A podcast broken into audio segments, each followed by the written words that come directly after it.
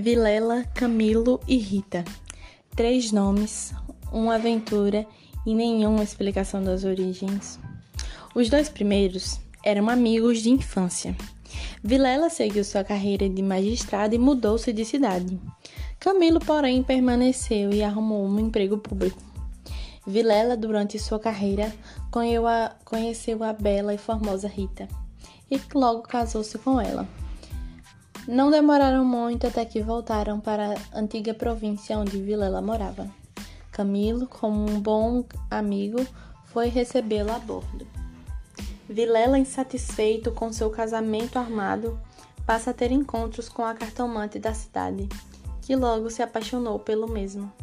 A forma que ele a tratava, que ele a tocava, era diferente. Camilo, com a convivência, criou grande intimidade com Rita e reatou sua amizade com Vilela. Pouco depois, morreu a mãe de Camilo, e nesse desastre, os dois grandes amigos se mostraram fiéis a ele. Vilela cuidou do enterro, dos sufrágios e do inventário. Rita tratou especialmente do coração, e ninguém faria melhor. E dali Camila se apaixona por Rita, pelo seu delicado jeito de tratar as coisas, de tratar a ele, e dali eles passam a ter um caso. Rita era uma mulher muito insegura e com esse caso e ela perceber que estava traindo seu marido, resolve visitar a cartomante para saber se a relação dela com Camilo, o cara que ela realmente amava, era certa. Cartomante, vendo a oportunidade de ter Vilela só para ela, afirmou que sim, que Camilo a amava. Sem demora, para conseguir separar Rita e Vilela, a cartomante corre para contar tudo para Vilela. Afinal, eles tinham um caso e ela queria ter ele só para ela. Até que em um dia recebeu Camilo uma carta anônima que lhe chamava de moral e pérfido e dizia que a sua aventura era do conhecimento de todos, inclusive de Vilela. Camilo teve medo e, para desviar as suspeitas, começou a parar de visitar a casa de Vilela.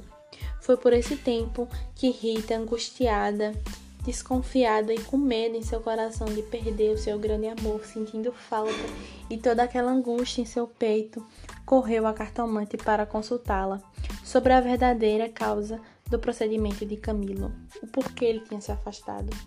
No dia seguinte, Camila estava em casa e recebeu um bilhete assinado por Vilela. No bilhete ele dizia: Vem já à nossa casa, preciso falar-te sem demora. Era mais de meio-dia. Camilo saiu logo, e pelo caminho Camilo se deparou com a cartomante que Rita frequentava.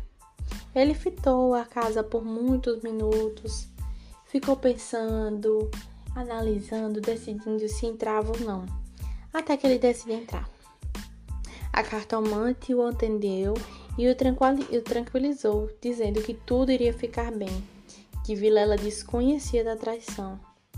Esta mesma já sabia de tudo o que estava por vir e já ansiava os momentos que teria a sós com Vilela dali para frente.